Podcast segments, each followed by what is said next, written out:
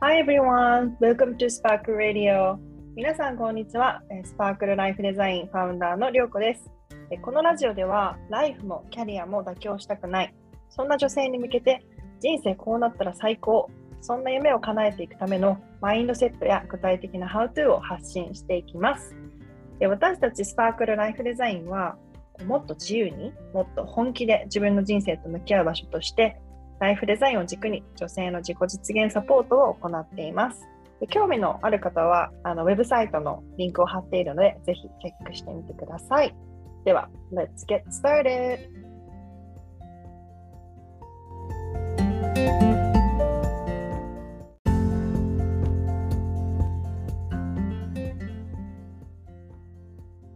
皆さん、こんにちは。スパークルライフデザイン運営企画の河合です。はい。今回のラジオのテーマなんですけれども、ケートで第2位だった皆さんの興味関心が高いテーマについてお話ししたいと思ってて、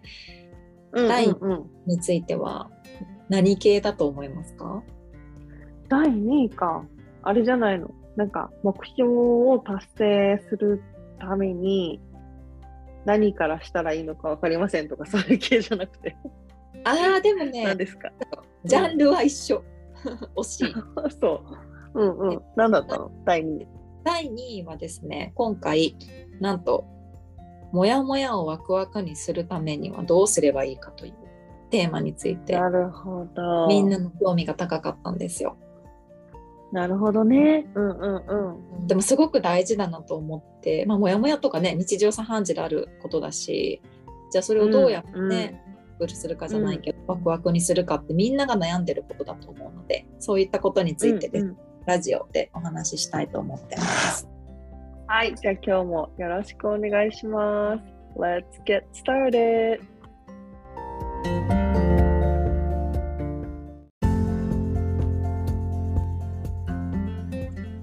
じゃあモヤモヤをワクワクにするためにっていうところで大事なポイントって何ですね、うん、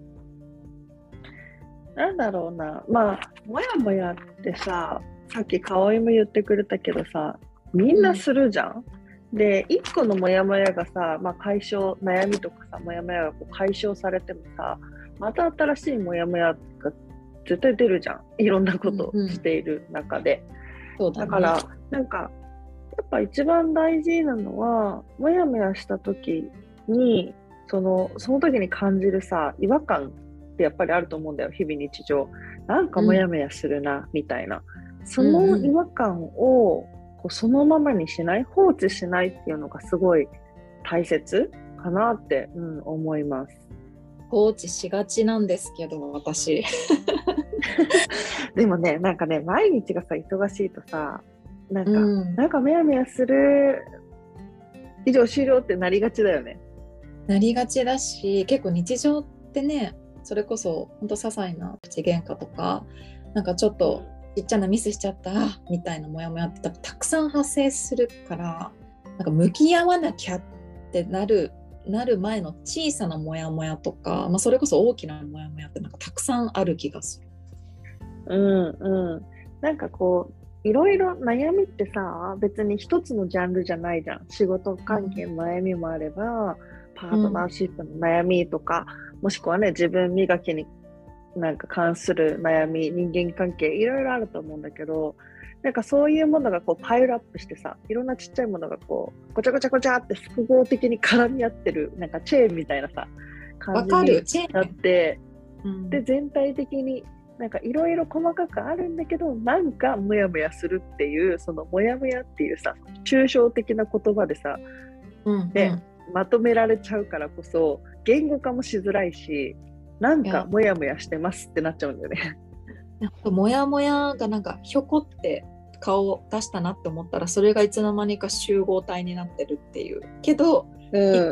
なんか具体的にじゃあ説明してってなると一瞬なんか絡み合いすぎてて分かんなくなるっていうイメージか。うんうんうんうん。そうだね。だからこそこういろんな悩み絡み合ってるからこそやっぱりそういう時こそあなんかモヤモヤしてるな違和感感じてるなって思ったらそれを放置せずにまずはそのモヤモヤと向き合うっていうことを私は結構やってます。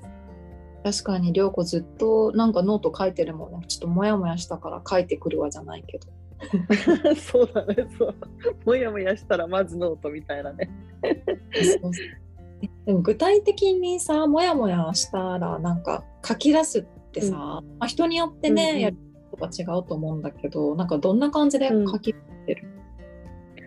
なんか私が、えっと、やってることもやもやした時、まあ、違和感感じた時にじゃあ何してるの？向き合うって何ですかってことだと思うんだけど、まあ、シンプルに私がやってるのは、もやもやリストっていうのを書いてるのね。ノートとかにひたすら自分がもやもやしてることを、まあ、書き出すっていうワークなんだけど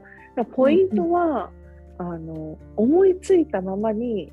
書き出す。なんかあれこれ頭で考えながら書くんじゃなくって感情のままにというかもうペンとかももう殴り書きでもいいし綺麗に書こうとしてっていう。本当にうんうん。本当に、なんか自分が今なんかモヤモヤしてるってこうパパパって頭の中に思いついたことをもう思いのままにそのまま書くっていう感じ。だからその中には例えばい1個目には仕事関係の生モヤモヤがあって2個目にはパートナーシップがあってでまた3つ目にはまた仕事のモヤモヤがあってとか順番とか多分バラバラだと思うんだけど本当に思いついたままひたすらペンをこう書き続けるっていう止めないっていう。内容とかはもう一切なんかカテゴリー分けとか好きな人いるじゃん、まず仕事について書く、うんもうそんなんじゃなくもう吐き出すぞっていうのでモヤモヤリストを作ってるってことなんだね。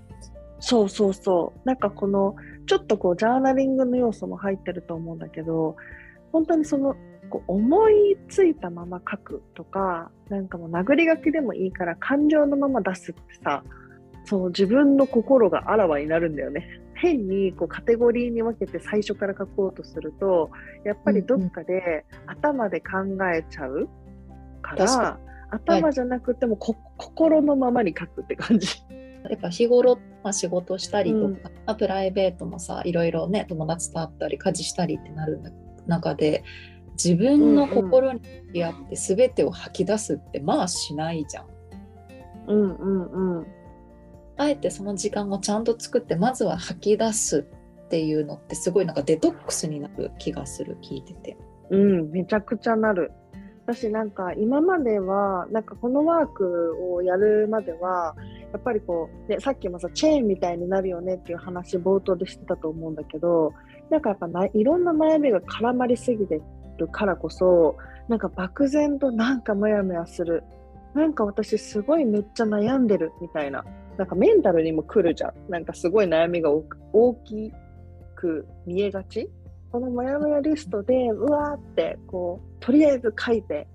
みるとなんかいろんなことが分かったりもするからまあなんだろうその書いた後にどうするのかっていう話もまたシェアできればなって思うんですけどとりあえずはまずは感情のままに思いついたまま書くっていうのがポイントです。だからこれをねなんかまず皆さんもねぜひもやもやリストやってもらいたいんですけどやってみるとなんかあれ？意外と私めちゃめちゃ悩んでるって思ったのにもやもやリストなんかこんだけしか出なかったっていうパターンもあったりもするし、